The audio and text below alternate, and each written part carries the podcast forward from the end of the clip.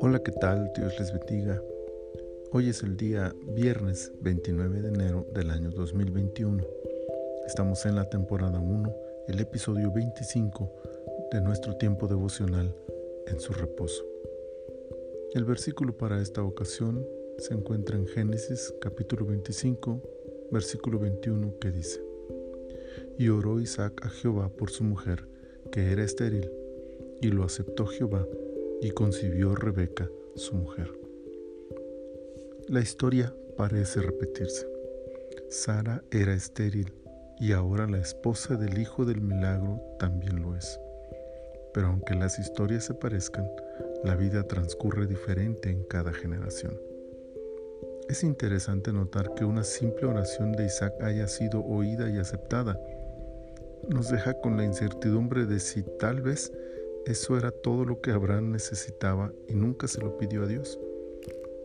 Pero algo llama poderosamente la atención de esta expresión, y es el hecho de que si existen oraciones como las de Isaac que Dios acepta, es muy probable que también existan oraciones que Dios no recibe. ¿Qué tipo de oraciones serían aquellas que Dios no acepta? Quizá como las de aquel fariseo de la parábola de Jesús, donde su oración era más un monólogo ególatra que una búsqueda de la presencia de Dios. Quizá como la ofrenda de Caín, oramos bajo nuestros propios términos y no sometidos a la soberanía del Todopoderoso. Isaac oró y fue aceptada su oración. Habrá que considerar aquello que inspiró tal aceptación divina. Primero veamos que él oró por su esposa. No oró por él, no oró pensando en su necesidad, lo hizo pensando en su amada. En tiempos bíblicos la esterilidad de una mujer era vista como una maldición y aquellas que la sufrían cargaban el señalamiento de propios y extraños. Era un peso enorme. Isaac no quería que su esposa se sintiera así, no quería que sufriera, no quería verla triste. Su enfoque no estaba en sí mismo, sino en su esposa. Aunque Isaac también tenía la necesidad, su enfoque no fue pensado en sí mismo, sino en quien sufría más ante esta situación. Pero también oró por el propósito de Dios. Isaac sabía lo que Dios había prometido a su padre. Él mismo era el milagro de la respuesta de Dios para preparar el camino al cumplimiento de la promesa hecha a Abraham.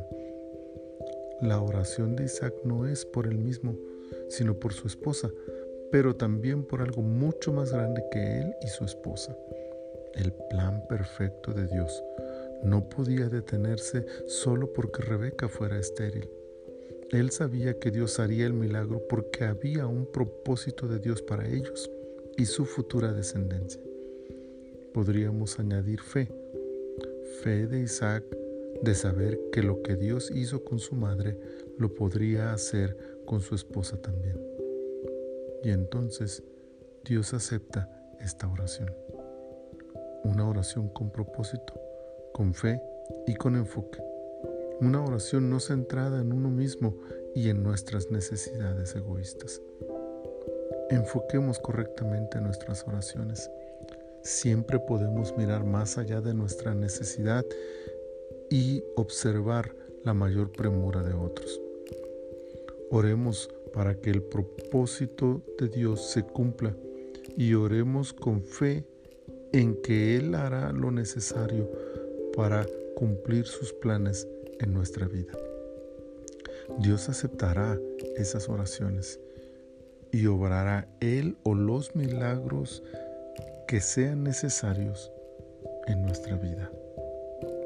Señor, muchas gracias por dejarnos esta historia de Isaac y de Rebeca.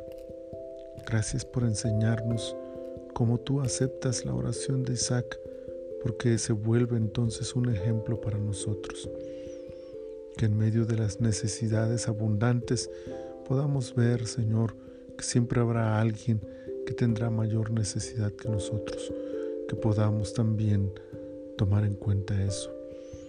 que sobre todas las cosas oremos pensando en tu propósito perfecto para nuestras vidas, más allá de nuestros intereses personales. Y que entonces, Señor, estas oraciones presentadas delante de ti con humildad y en adoración, tú las recibas, Señor, y nos respondas por amor de tu nombre, haciendo los milagros que se necesiten hacer para que éstas sean contestadas. Muchas gracias, Señor. En el nombre de Jesús. Amén. Que hoy sea un día maravilloso lleno de la presencia del Señor en toda su vida. Bendiciones.